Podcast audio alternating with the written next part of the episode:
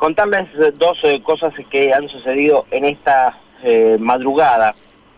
Tiene que ver con dos heridos de arma de fuego. Esto sucedió el primero de ellos en las últimas horas de ayer, precisamente alrededor de las once y media de la noche, un herido de arma de fuego en ocasión de robo esto sucedió en Almonacita del 4800, en el norte de la capital provincial, precisamente en la zona del Liceo Norte, en donde el personal del hospital Iturraspe reciben a esta persona, que es un hombre de 55 años, a través de la unidad del 107.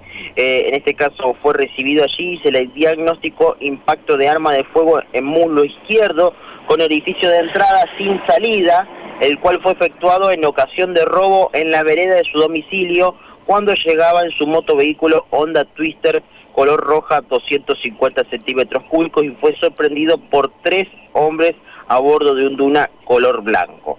¿Sí? Esto sucedió alrededor de las 23.30 en la zona de Almonacita del 4800. Además, eh, en otro de los hechos que ha sucedido, más tarde se ha ingresado en esta jornada pasada la medianoche en Roque San Peña, al 1400, esto es en el suroeste de la capital provincial, un hombre de 22 años resultó herido de arma de fuego, ingresó al hospital José María Cuyen, donde se le diagnosticó herida de arma de fuego en miembro inferior izquierdo con orificio de entrada sin salida, manifestando que eh, habría sido herido en ocasión de tentativa de robo, ya que le quisieron sustraer el celular. Estos son los dos hechos que han sucedido durante esta jornada de mayor importancia. Eh, por suerte no revisten gravedad ambos heridos, reitero, uno al Hospital Cuyen y otro al Hospital Iturra.